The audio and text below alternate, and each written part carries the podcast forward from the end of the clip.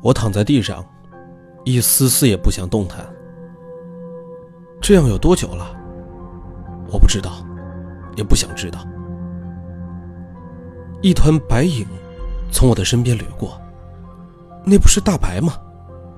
故乡家里的那只老猫。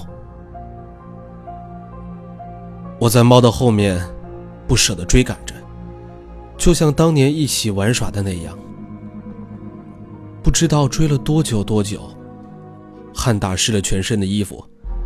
大白依旧灵活的像个精灵，一点也不像一只风烛残年的老猫。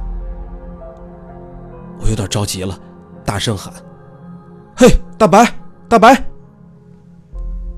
猫儿猛然的站住，黑黑的眼珠子凝望着我，似乎有一种说不出的悲伤。我忽然知道了，大白是来告别的。我猛地一扑，抱住了大白。猫在我的怀里蹭啊蹭啊，呼噜着，无限温暖。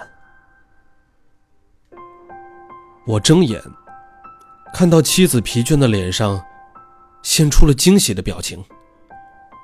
哎，大白呢？我问妻子，妻子喜极而泣。你知不知道，你昏迷多久了？你已经昏迷三个月了。我看着憔悴了许多的妻子，固执的问着：“大白呢？我家的猫呢？它在哪儿啊？”妻子终于明白了我在问什么。大白。